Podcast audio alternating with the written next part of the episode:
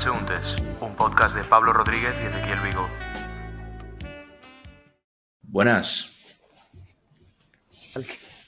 Estamos de vuelta después de ¿Qué? un descanso. Sí, Ha habido necesario. recortes. Es que aquí. No, es que aquí en Albacete no habían insta- instalado el cable gordo de- del wifi, tío. O sea, no había, no había fibra y hemos Claro. estado sufriendo. Entonces, Estábamos pa- en una situación nosotros- un poco precaria. Ha habido recortes en el plató y Claro. durante el último mes eh, el estudio no se podía permitir el sueldo de Pablo. No, no, pero que aparte nosotros preferimos la calidad que la cantidad. Entonces, para traer mierda más grabada, no. Aquí hemos trae, traemos Claro. cosas de calidad. O sea, el, contenido audiovisual, lo que decimos, no sé. Pero al menos el contenido audiovisual que sea bueno. Claro, Esa es la idea. Hemos, esta- hemos estado peleándonos por, por volver con calidad, por no volver de mala forma. Y aquí estamos. Y por, y por eso vamos a hablar de una, una buena película, de buen contenido audiovisual. A ver si así al menos hacemos nosotros también buen contenido. Pero esa es la idea, ¿no? Exacto. Hemos Ah, vuelto más a tú. nuestras raíces. Va- hoy vamos a hablar Mm. de, de Ikiru, que significa vivir, Uh. del- de nuestro querido japonés Akira Kurosawa, que Mm. no hemos hablado ninguna de él, ¿no? En el podcast todavía. Eh, Creo que no. No, no llegamos a ver ninguna, ¿no? No, no, Creo no. que al final no llegamos a ver ninguna. Siempre hemos, Que sí, yo queríamos, creo pero ha sido un director que siempre hemos estado a punto, porque a los dos nos gusta mucho, pero que nunca le hemos llegado a hablar. No, la verdad. Y Y, y- y está bien, porque yo creo que al final, no- nuestro criterio no es mucho, es simplemente vamos viendo películas según nos apetezca el momento y tal. Pero yo creo que es de los, esos directores esenciales, ¿no? O sea, que se- el cine Bueno. no se comprende sin Kurosawa y viceversa. Así que claro, es el, el yo- yo- yo aceite al de menos tengo oliva muchas del ganas. cine. Básicamente. sí, yo además de Kurosawa había visto más sus películas más, como por decirlo así, de samurái o más belicosas y tal. Y la verdad que esta me ha parecido una gozada, la verdad. Me ha parecido un disfrute. Y de hecho, A quería ver. preguntarte, antes de entrar en, en- en trama, antes de entrar todo, resúmeme de qué va la película para ti. ¿Qué ha sido la película para ti? La película, yo diría que va sobre un hombre que no se da cuenta ¿Mm? de que prácticamente no ha vivido hasta que le dicen que se va a morir. Sí. ¿Sabes? La película va sobre eso, va sobre un hombre que le dicen que se va a morir y, y se da cuenta de que ha llevado una vida de mierda, básicamente. Dice, se Mm. da cuenta de no he hecho nada. Le entra la desesperación Mm. de esa, de no he hecho nada. He, he sido un. Un ente, Un. ¿sabes? Ha sido un- como un fantasma, no ha hecho. No ha hecho nada, no ha hecho nada. En plan, no, no se la ha jugado, no ha corrido riesgos, ha tenido, qué sé, la- una vida muy estándar. Hmm. Una vida Además, de a mí me parece muy guay encima. Yo creo que la película casi se puede dividir en dos actos, bueno, seguro que más, pero yo lo veo en dos actos y es muy guay. Y luego me encanta como a, a- a partir de ese hombre, como que explora de todos los demás personajes, les da como el, el hombre que no ha vivido se convierte como en luz para todos los demás, como un espejo en el que mirarse. Y me parece una pasada, vamos. Como, Claro. como visualmente cuenta todo, en plan, para ser de esa época, me parece que, que el lenguaje Sí. visual es una locura en la película, la verdad. También es japonés, ¿no? Claro. Que los japoneses me encanta su expresión, expresión tan sutil en algunas cosas, otras cosas menos, ¿no? Pero la verdad es que hoy, hoy estamos contentos, ¿no? Y vamos a hablar con alegría, que últimamente Sí. hablamos con rabia Hoy de la estamos- película. Sí, hoy estamos muy contentos. Eh, muy bien. Creo que eh, es buena dirección para el podcast hablar más de películas que nos gustan, ¿sabes? Porque al final, Sí. eh, Sí. cuando hacemos un episodio sobre una película que ha sido una mierda, primero estamos promoviendo mal cine. Eso para empezar. Es como contestarle a un tuit de Jake Paul, ¿sabes? Es más o menos lo mismo. Y luego estamos, eh, para que no estamos hablando bien, ¿sabes? Estamos, parecemos unos cascarrabias. Parecemos unos cascarrabias y unos viejos. Sí, sí, No somos dos chavales que les gusta el cine. Somos dos chavales que se están quejando. ¿Sabes? Hacemos un cuñado. Mm, Esto no es el cine. Coñado. Entonces, Sí. al fin, claro, al final Mm. yo creo que mostramos una mejor faceta cuando decimos esta película nos ha encantado. Pero bueno, Ya. Además, y además eh, que también, sinceramente, eso, en vez de constructivo acaba siendo destructivo y yo creo que esto es, es mejor eso. Estamos, la experiencia y la idea del podcast yo creo que no es para nada pretenciosa ni sabemos de cine muchísimo, al revés, queremos aprender de cine viendo películas. Entonces, pues mejor ver cosas que nos parezcan guay, nos parezcan interesantes y compartirlas así, ¿no? en efecto. Pues a eso vamos. O bueno, Eh, te iba a decir, dime.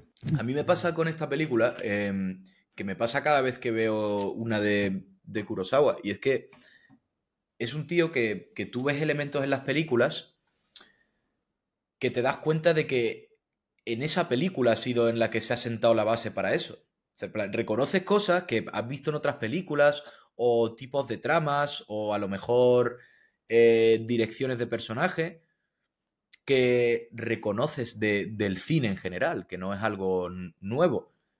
Pero luego te acuerdas de que esa película es del 52, es decir, que él fue quien sentó la base. Y para un montón de tipos de trama, y por ejemplo, esa manera de contar las historias que tú has dicho que es tan visual, que sigue a los sujetos, que a mí me encantan mucho los planos que hace, que está cerrado en, una, en algo y va agrandando el plano y se ve lo demás. Esos son movimientos clásicos de cámara de- de- del cine que él ha sido eh, en parte lo que ha ayudado a cementarlo, a, a- a que se convierta en una base.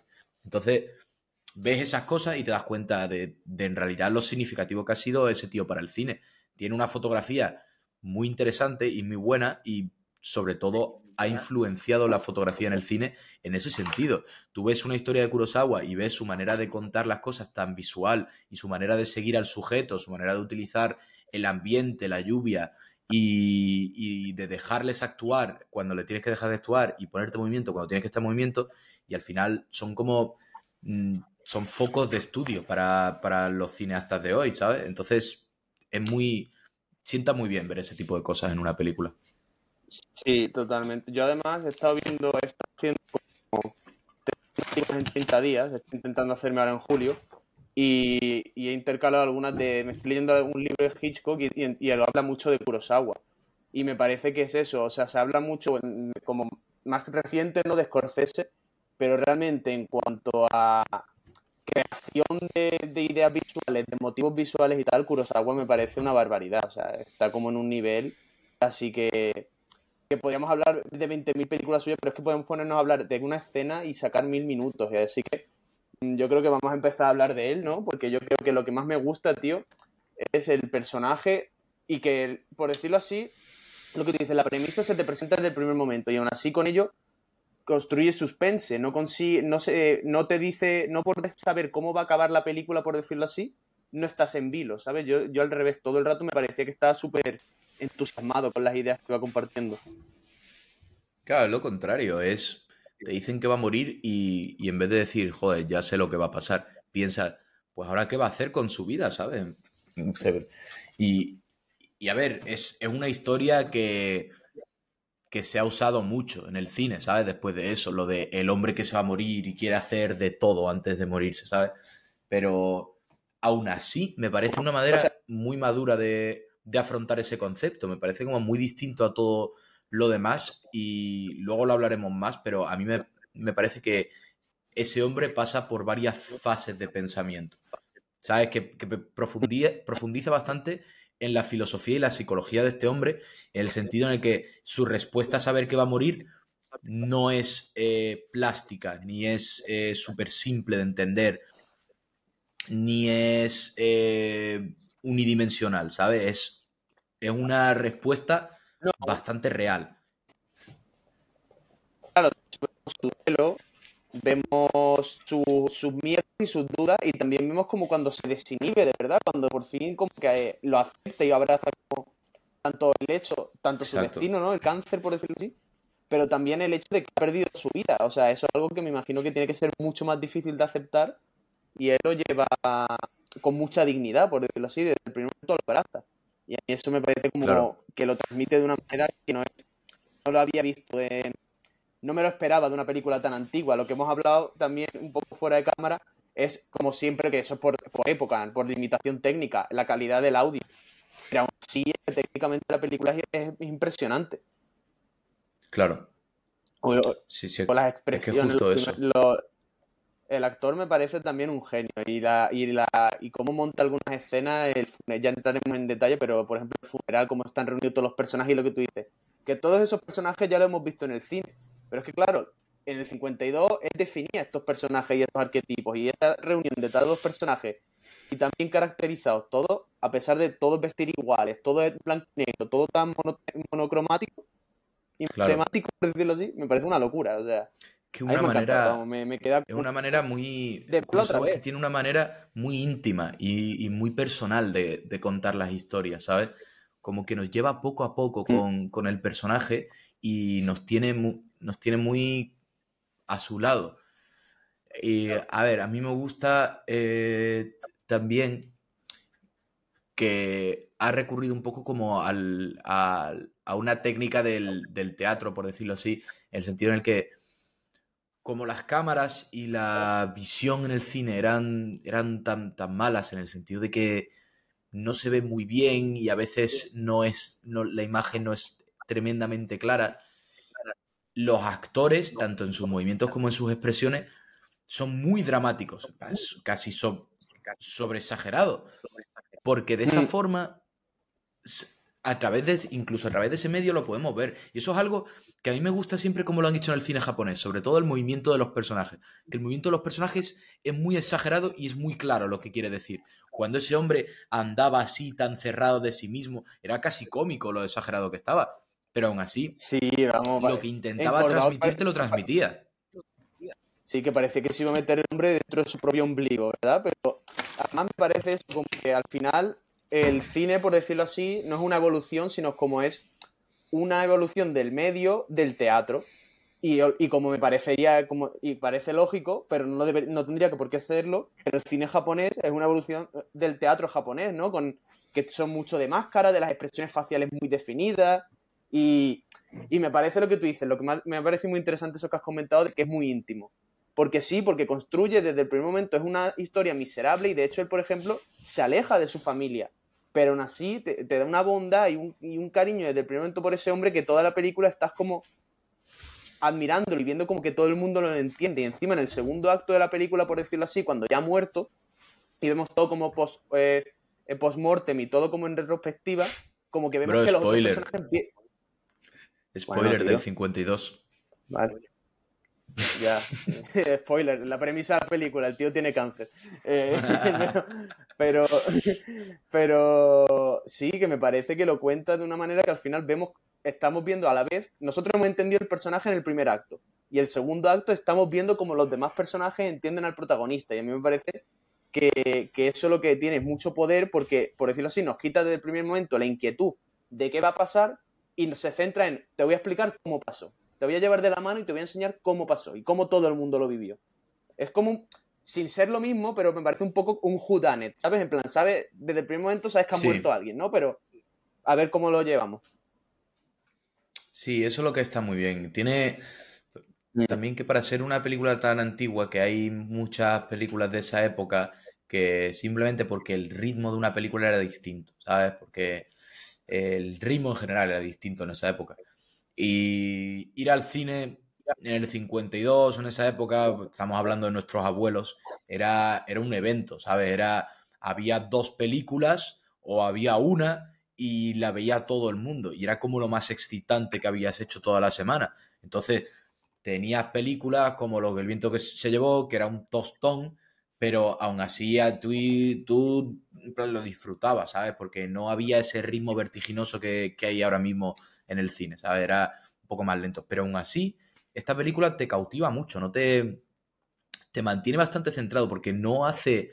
eh, no hay relleno en la película, por decirlo así. ¿sabes? Eh, hay muchas películas que pecan, pecan de tener relleno.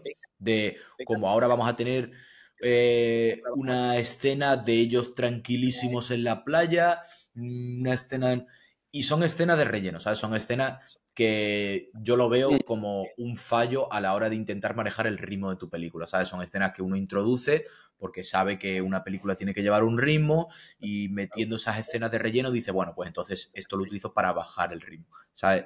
Son como un error. Pero en esta película no pasa eso, en esta película en realidad no tiene escenas de relleno. Todas las escenas son importantes a su manera y cada interacción cuenta, eh, cada trozo de diálogo de este hombre está construyendo hacia algo, ¿sabes? Es una película en... Lo que mejor hace para mí es que ese hombre que se va a morir va un poco sin dirección, pero aún así, en retrospectiva, lleva una dirección, ¿sabes? Está todo dirigido hacia algo, no es eh, que pase lo que pase. Si miras atrás, cada momento de su camino está enfocado hacia algo, no es, ¿sabes? Entonces, yo creo que eso en concreto lo hace muy bien. Y estás muteado, ¿eh? Sí, espera un momento. Eh, no, no estoy muteado, es que se me ha ido la wifi, tío. Ahora me escucha. Ah, vale. Creo que no me está escuchando. Sí, sí, ahora te Ahora me te escucha, escucho. ¿verdad? Sí. Vale, es que la, la cama- la cámara creo que la he perdido, pero bueno, voy a intentar mantener esto y así mantenemos el audio, al menos. Pero Ya mira, está, no lo que te estaba diciendo que, que me parece sí muy interesante que estabas diciendo de las escenas de relleno. Y yo hay una cosa que, a ver, obviamente, el cine no es perfecto, como ningún arte y como ninguna cosa. Y medir un arte por si es perfecto o no, para eso vete una ciencia o cualquier otra cosa, para eso no existe el arte. Pero sí que hay una cosa que es verdad, que en el cine el medio lo que tiene que ser es visual. Porque si no sería, si no sería teatro. Entonces, cada momento que tú metes de relleno, por decirlo así, que no está. la, que el- que la audiencia está viendo algo en la pantalla que no es totalmente relevante o que no suma, resta. Porque al final lo que te está haciendo es distraerte y hacer perder tu, como tu spam de atención, por decirlo así. Pero yo Claro. creo que realmente esta película, por ejemplo, eh, cuando el cine mudo ocurría, ¿no? El cine mudo se ve muy... eh, ves una película de Chaplin, ¿no? Y es muy evidente, ¿no? Todo súper carica- con caricaturas, todo con los textos en intermisiones, y es todo muy visual. ¿Qué pasa? Que con los años, obviamente, yo me imagino que, y sobre todo con el cine más comercial de ahora, el más actual y tal, pues eso se relaja y es simplemente entretenimiento. Pero como medio visual, esta película es un caso de estudio realmente, porque es que eso es lo que tú dices. Los decorados, la música, el fondo, lo- los extras, las escenas que van paseando por la noche en Tokio cuando, cuando conoce a ese otro borracho en el bar y todo eso y tal. Es que hasta los extras están de 10 en esa película que tú dices, tú, una película de 52, ¿cómo tiene esa atención al detalle? O sea, cuando se habla de genios no es porque el tío haya hecho tres películas, 10 películas buenísimas, es porque tiene un cariño y un trato en las escenas que es que se nota. No, y además que Kurosawa es una de las personas que probablemente, creo, no sé si es el director o uno de los directores, que ha tenido la carrera cinematográfica más larga. Eh, Kurosawa estuvo haciendo películas desde, mira, te lo, te lo voy a decir eh, exactamente cuánto tiempo estuvo. Eh, para empezar, que hizo, que hizo muchísimas películas, ¿sabes? Que era, que era un director muy, muy, muy, muy, muy activo. Y, Mm. y al final, eh, tú piensas que a lo largo de su vida pasaron muchas épocas del cine.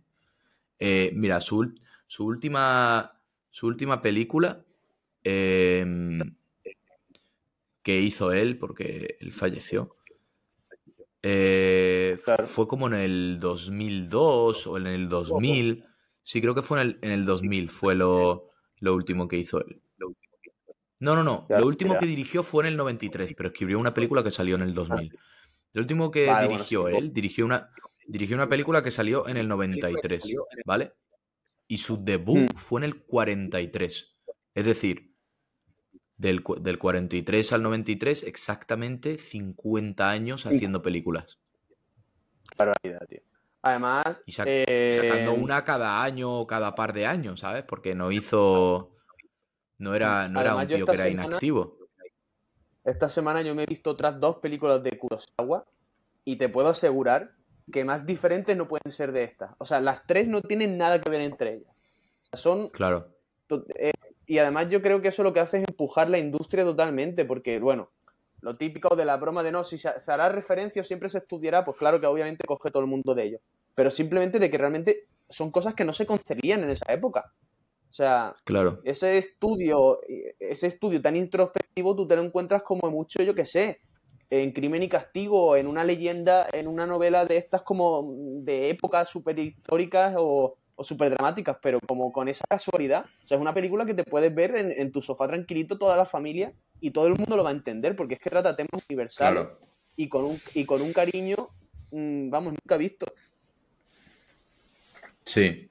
A mí me gusta ah, so- que, que ya lo dije, el, cómo profundiza en la, en la filosofía del personaje, que tú lo has dicho que es verdad que cualquiera se puede sentar y puede entender la película, pero aún así Mm. sigue teniendo muchísima profundidad, ¿sabes? Porque, para empezar, eh, a mí no me gusta que, es, no de esta película, pero en general, que la idea de que alguien se va a morir y, y frivolizar cómo sería su reacción a ello, ¿sabes? Decir, Mm. pues yo me voy a emborrachar, yo no sé qué, voy a vivir la vida, ¿sabes? Me parece una idea bastante, bastante básica y, y me parece como una reacción a saber que te vas a morir mm, que, que podría pensar cualquiera, ¿sabes? Que no es de verdad profundizar en, vale, ¿y cómo, cómo te sentiría, cómo se sentiría una persona sabiendo que va, que va a morir y que, y que ha malgastado su vida?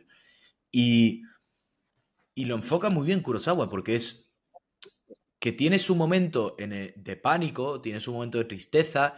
eh, primero se, se intenta dirigir hacia la familia, siente que incluso en su familia eh, la ha cagado, ¿sabes? Intenta hacer como lo que cualquier persona haría, ¿sabes? Pasar su tiempo con su familia, no sé qué. Y cada vez... eh, y tiene que luchar con dos cosas, eso es lo primero, que, que la gente no se da cuenta que es un problema doble, que no es solo me voy a morir, es me voy a morir y luego está el problema de enfocar tu vida, porque pensar que has malgastado tu vida no es tan fácil, ¿sabes? Eh, todo lo contrario, tú vas a pensar, pues bueno, he tenido buena vida, no sé qué, eh, tengo mi familia, ¿sabes? Porque tú probablemente es uno de los mayores dilemas que puedes... Claro, mi- miras al abismo de lateral. Exacto. Te da miedo mirar el abismo de frente al final, es que no es tan fácil. Tú de primeras no vas a pensar que tu vida es una mierda, porque es lo último que quieres pensar. Lo último que quieres pensar es que tu vida ha sido una mierda. Entonces, primero, pues intentas salvar lo que hay. Entonces está- un poco negado con el problema al principio. Dice, no, pero tengo mi familia, no sé qué, mi trabajo. Y al final llega un punto en el que el, en el, que el problema le da en la cara. Y luego pasa por fases. Dice, ah, pues he vivido como un aburrido, pues ahora me voy a emborrachar, voy a no sé qué. ¿Qué pasa? Que pasa esa noche y se da cuenta que eso tampoco es lo que le pide su cuerpo, ¿sabes? Que está viviendo en contra de, de- de sus deseos y sus principios. Que dice, vale, entonces el, escena- el perdona, problema no era. El problema no era ser aburrido, ¿sabes? Eh, Ese no era el Y problema. hay una cosa que es me encantaba, lo que dices de la borrachera, cuando conoce a, bueno, su compañera de trabajo, la que es más joven, como la que durante unos momentos parece incluso que va a ser un poco viejo verde con ella, pero realmente no tiene ni, ni el coraje para hacerlo, porque no, no se puede ni autoconvencer de hacerlo. Pero hay una escena que me parece muy importante que le dice, ¿y tú cómo lo haces para ser tan feliz? Y la otra le dice, yo qué sé, simplemente tenía un trabajo cosas que me gustan". y, y- y ahora tengo otro ahora tengo otro trabajo y hago exacto y hago cosas que me gustan y el tío Claro. no lo concibe no entiende cómo porque porque es eso ha llevado una vida tan infeliz que lo ha normalizado tanto que no entiende cómo alguien puede ser feliz con una vida normal Claro. como Es que, que- espera demasiado al final como- al menos en esa parte de la película espera muchísimo de todo Exacto. Yo creo que lo que le pasa al personaje es que tiene eh, un problema en, en- en su falta de, de, de filosofía, diría yo, que no sabe lo que es vivir una buena vida y le cuesta entenderlo. Entonces, cuando se da cuenta por cualquier forma de que ha vivido una vida de mierda, primero intenta eh, tirar de los excesos. Dice, bueno, por lo menos tengo dinero, voy a gastar el dinero, eso seguro que me hace sentir mejor, ¿no? Eso es lo que hacen los demás. Como que le falta, como que tiene una falta de comprensión sobre lo que debería significar para él vivir una buena vida. Y intenta Totalmente. buscarlo en las definiciones de los demás de vivir una buena vida. Eh, pasa de fiesta con el tío este, luego intenta tirar de la chavala esta porque dice, a ver, esta es joven y es feliz, ¿sabe? Algo tiene que estar haciendo bien. Mm. A lo mejor si hago lo mismo que está haciendo ella, si intento pasar tiempo con ella y me siento bien pasando tiempo con ella, a lo mejor aprendo por qué ella es así y puedo yo ser así. Y en ese momento en el que, en el que tiene el cambio de chip ya, cuando está comiendo con ella y le enseña lo del juguete y todo eso, eh, él pensaba que su camino hacia la felicidad era un poco como hacerla a ella feliz, ¿sabes? Como ser generoso, pasar tiempo con ella y se lo pasa bien. Y, y, y luego se va dando, yo creo que lo que le pasa es que se va dando cuenta de que eso no es suficiente, ¿sabes? En plan, ser, darle un servicio a ella no es suficiente para él sentirse bien. Entonces ya le acaba preguntando y diciendo, Bueno, pero yo creo has que dicho tú, incluso- ¿tú por qué eres feliz? ¿Sabes? Mm, Pero yo creo que incluso se da cuenta de que eh, también lo que tú dices es verdad, que se da cuenta de que eso no va a ser suficiente como para ser feliz con ella o como para aportarse algo el uno al otro. Pero yo creo que es incluso más profundo. Yo creo que no, se da cuenta de que es muy tarde para él. Y yo creo que ahí cuando empieza a, darse, a, a asumir que es muy tarde para él, es como cuando ya se quita el velo, de verdad, cuando dice, bueno, a calzón sacado, ya lo que, lo que me quede por vivir a tope. Y hace como Claro. el final de la película, el arco, el arco que tiene es como muy bonito, pero también es un poco como sorprendente, ¿no? Porque familia no es capaz de comunicarse nada. O sea, es todo como a posteriori. Todo el mundo se entera de, de lo bueno que era ese hombre, de todo el viaje que lleva por dentro, a posteriori. Cuando empieza a vivir de verdad, en realidad, porque eh, él con ella se da cuenta eh, de que no puede encontrar su razón para vivir en los demás, sino que tenía que encontrar algo. Con algo tan simple como mirar lo del juguete, se da cuenta y dice, dice joder, a ver, es que para, para vivir, para yo estar a gusto con mi vida, tengo que hacer cosas. Tengo que hacer cosas Hmm. de las que yo pueda estar orgulloso. Tengo que lograr cosas. Tengo que tener energía, vigor, ¿sabes? Y diciendo, pues el tiempo que me queda voy a, voy a vivir así, voy a vivir con vigor y voy a vivir con, con valores y, y- y con una dirección fija en la cabeza y moviéndome hacia adelante. Y el tiempo que me queda, si, si consigo hacer eso durante el tiempo que me queda, seré feliz, ¿sabes? Eso es lo que él, lo, lo que él Mm. piensa. Y, y se da cuenta de eso. Y a mí me gusta también que al, al principio de la película hay un momento que, que se ve el que cierra el cajón este, que tenía como plan para aumentar la productividad de la oficina. Y, y es como. Se, se ve que en algún momento él era distinto, ¿sabes? Él quería eh, intentar mejorar las cosas, intentar hacer algo, tener ideas, ¿sabes? Tener iniciativa. Eh, lo que pasa que se ha, se ha aplastado, se ha quedado rezagado en, en el pozo de la, de la burocracia, de que está eh, Mm. probablemente en el negocio más parado del, de, conocido al ser humano. Eh, el, el comité de quejas del... ¿Cuándo, cuándo alguien ha, ha puesto una queja al, al gobierno local y ha recibido algún tipo de respuesta? ¿Sabes? Es el negocio más parado que existe. Y él ha dicho, Pero a mí me ¿el parece. negocio parado? No. ¿Sabes? En plan, yo voy a hacer algo. Pero a mí me parece brutal, y justo es verdad que menos mal que lo has mencionado, porque no, claro, estamos aquí en, en, eh, empinados y cuesta, y cuesta abajo hablando de, de la, la, trama emocional y del estudio de los personajes, que es súper interesante. Pero lo sutil que es al principio y cómo te mete toda la película, toda la crítica al sistema burocrático japonés y te lo pone eh, y, y, le saca todas las tripas, o sea, me parece increíble, porque además es casi cómico, claro. ¿verdad? Cuando empiezan Hombre. las escenas de pasarlo para un lado para otro y de... Y de Cada vez que, vamos, que viene que... alguien no, eso del departamento de tuberías. No, eso del. De... Es que es cómico la existencia de tantos departamentos y que ninguno hace nada, ¿sabes? Que, que todos simplemente le pasan el problema a otro. Y, y él claro, coge. Y el hecho de y, que y parece que no se da cuenta. Lo vemos todo. Sí, sí, el sí. hecho de que como lo vemos todos, pero ellos no. O sea, la incomunicación entre departamentos es total que, claro, lo único que sabe lo caótico que es eso somos nosotros, la audiencia.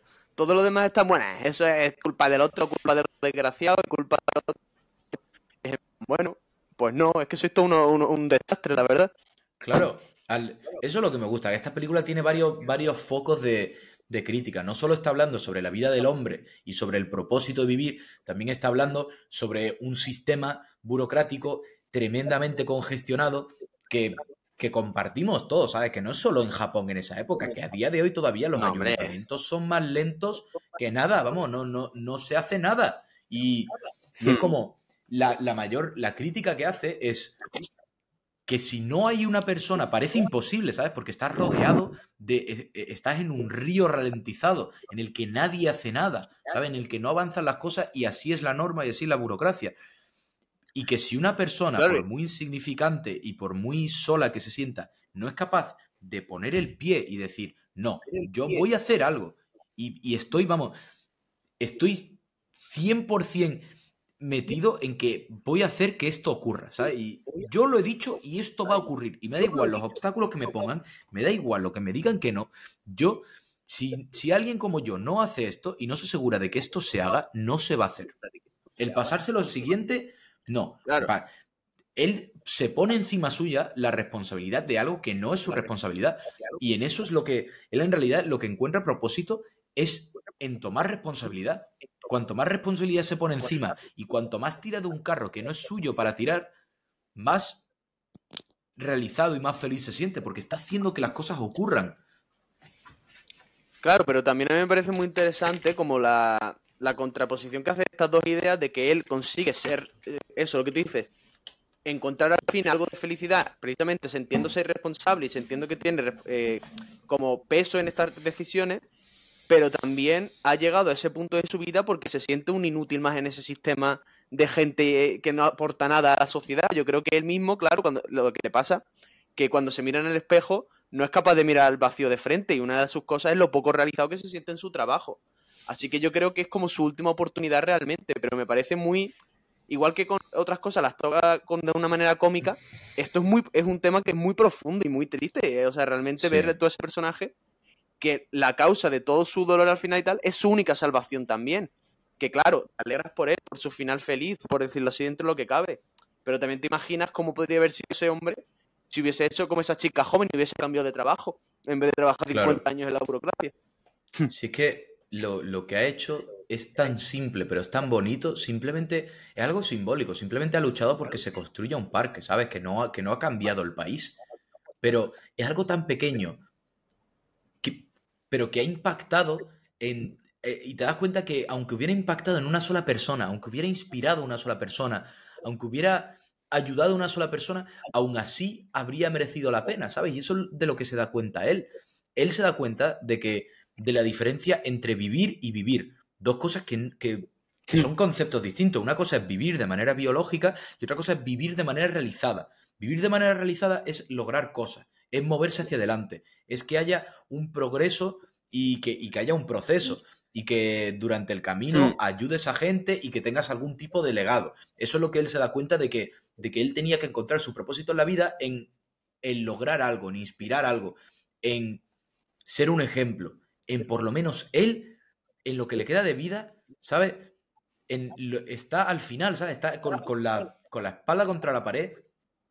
Por lo menos voy a hacer algo, ¿sabes? Con lo que me queda voy a hacer algo, por lo insignificante que sea.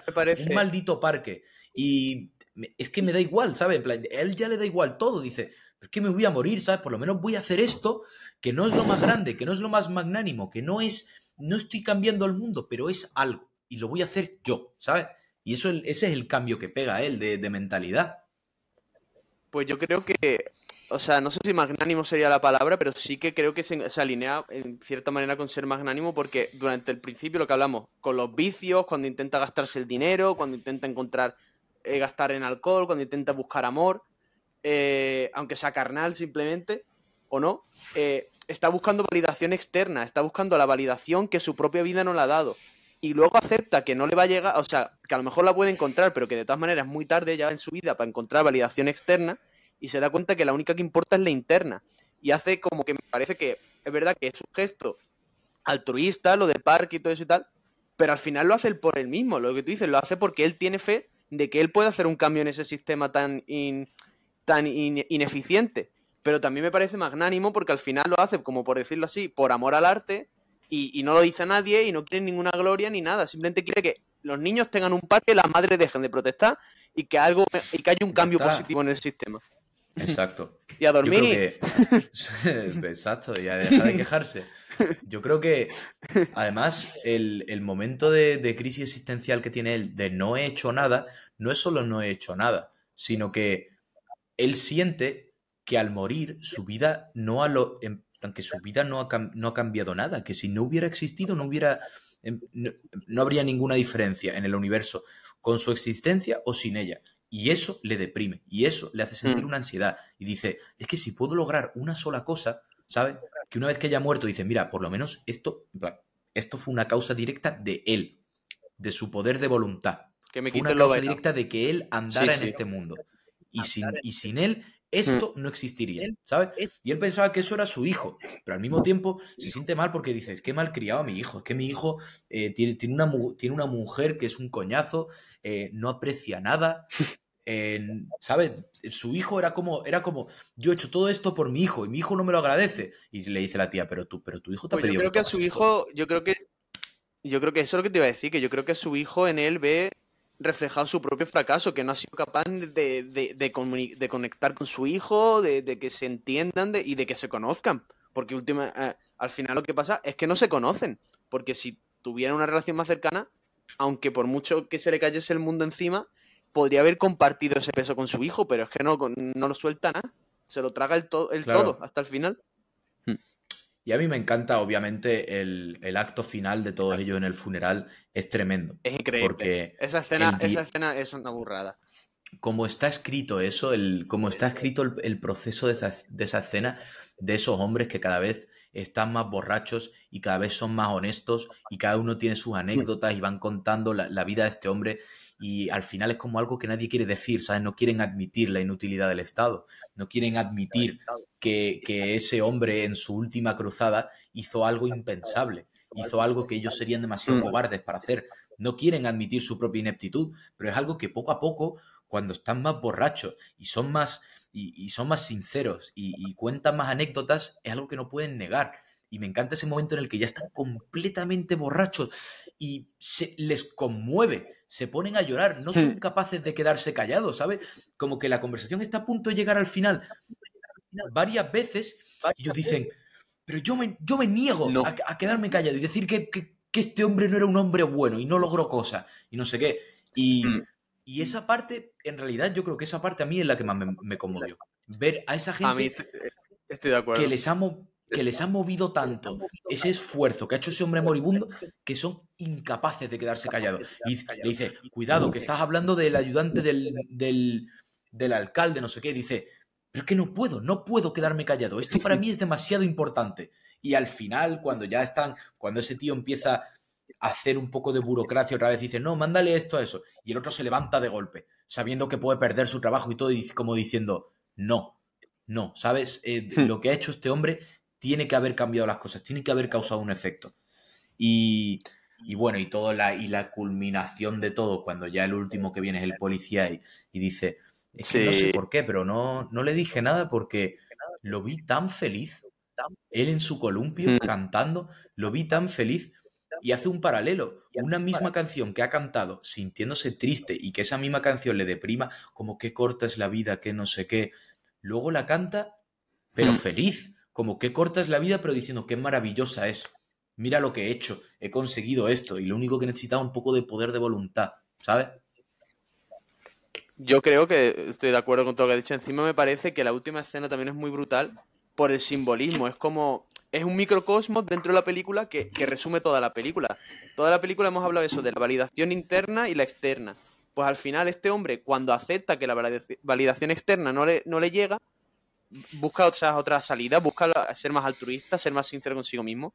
Y mediante eso, al final consigue, que se- por decirlo así, ser un mártir para todos estos hombres y consigue la validación externa de todos ellos. Pero aparte, Claro. me parece que en esa escena es un resumen de literalmente todo lo que ha tratado la película. Empieza lo que tú dices, eh, emborrachándose un poco, eh, con miedo a mirar el tema de frente, como avergonzados de lo que ha pasado. Se sienten responsables de cierta manera de lo que le ha pasado a ese hombre, pero no son capaces de ponerle nombre ni palabras. Lo miran como de frente y a medida que son más sinceros, se ven más desesperados, se ven como más al vacío, es cuando tienen ese momento todos de catarsis, solo que en vez de ser una catarsis individual y solitaria como la de ese hombre, es en grupo. Y por eso me- esa escena me parece que podríamos, vamos, podríamos hacer cinco podcasts de esa escena cada uno y cada día Sí. hablar de algo diferente. Porque es que tiene tantos detalles. Lo que te- el policía, lo que te dice, me ha hasta olvidado a mí el policía. Claro, yo he- es que en realidad lo, lo único que tengo que decir sobre esa escena es que me parece uno de los intercambios de diálogo mejor escritos que, he visto nunca en el cine, porque ver la transformación de la opinión de esos personajes y, y la transición hacia la honestidad, nunca lo he visto retratado de una manera más realista y, y más certera, ¿sabes? Porque tú te lo crees completamente, que sin ese grupo de hombres, Sin ese proceso es muy bueno, tío. sin vergüenza como ellos mismos como llega un momento que ya no tienen ni filtros, como bueno, ¿qué vamos a hacer? Es como es- habla también mucho de la naturaleza humana, ¿no? De cómo somos en grupo, de cómo nos comportamos y de de la inspiración, cómo- y- ¿sabes? Y bueno, esto es muy importante en la cultura japonesa, ¿no? El concepto de la cara pública, ¿no? La cara pública que mantienes, que bueno, en todas las sociedades en general lo es, y más el que dirán y todo lo que tú quieras. Pero dentro del marco japonés, ¿no? De la película y eso, me parece tan brutal eso, ese momento, lo que tú dices, de sinceridad, de, de- al revés, y también de, de sinceridad, pero también de pelearse contra el jefe, o sea, de rebeldía. Algo tan. de desmarcarte, de salirte de la casa y decir, no, ahora sí que tiene que importar esto. Es todo como. sobre es que todo- ca- cada golpe, cada golpe, cada línea en esa película, en esa frase, perdón, en esa escena, es brutal lo que tú dices, como que construye más el mensaje aún.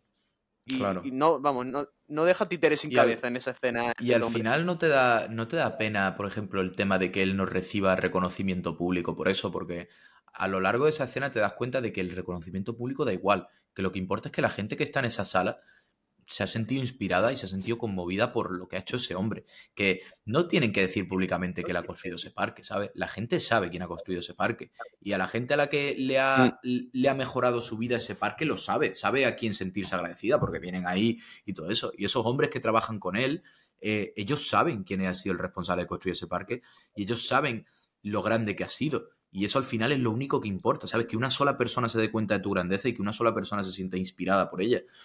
Y yo eso es lo, Hmm. lo único que tengo, lo único que, lo último que tengo que decir, la verdad. Me parece una película preciosa. eh, no me parece una película triste para nada. Me parece una película muy, muy, muy No. bonita. Para nada Justo. triste. Yo lo, un- yo lo único que voy a añadir es justo eso, lo que añadiendo un- mi último detalle es eso, que me parece que la escena empieza como un funeral, o como lo que todos tenemos en percepción del funeral o de la muerte, algo triste, trágico, y con todo lo trágico que ha sido la película, vemos esa catarsis, vemos como que en el momento en el que abrazas las emociones, las miras de frente, y los hechos también, o sea, en el momento en que tu realidad no es, no te encierras en tu cabeza y es más objetiva y la abrazas de frente, como que llegan a la catarsis y todo, y como que expanden su- su- sus horizontes todo, conectan de una manera Claro, que no hubiesen hecho nunca, ninguno de ellos. es que es eso. Hmm. Y con mucho optimismo. bien, la- qué- la qué bonita película, con tío. mucho optimismo. Sí, yo estoy Claro, contento. empieza en el pesimismo max, empieza en el pesimismo máximo y a medida que pasan ocurren tragedias, te acerca al, al optimismo. Me parece un genio. O sea, a través de llevarnos por un viaje del pesimismo al optimismo a través de la tragedia, me parece de genio. O sea, ¿cómo se hace eso? Exacto. Es, pre- es preciosa, la verdad. Y como hacemos siempre, eh, obviamente la recomendamos de que la veáis porque al final escucharnos a nosotros charlando no se puede comparar con la experiencia de ver una película. Así que siempre, como siempre, siempre, siempre vamos a decir hasta que nos caiga un rayo, eh, la película hay que verla. O sea, entonces, Sí, pues nada. la película hay que Yo verla tengo- y formar tu propia opinión. Yo no tengo mucho más que añadir, la verdad. Se queda en eso, se queda en una película de oro y una película muy bonita. Pues sí, habrá que seguir viendo buenos cines. eh, Es lo único que tengo claro. Que sí, así la- salen cosas bonitas de las que Esa es la misión. Bueno, eh, mi gente, muchas gracias por estar aquí con nosotros. Esperamos ser un poco más frecuentes ahora, pero nunca se sabe, la vida da muchas vueltas. Y pues Sí, nada, no- Estamos trabajando nos, en veremos, ello. nos veremos en la próxima. Sí. Un saludo. Chao, chao, chao.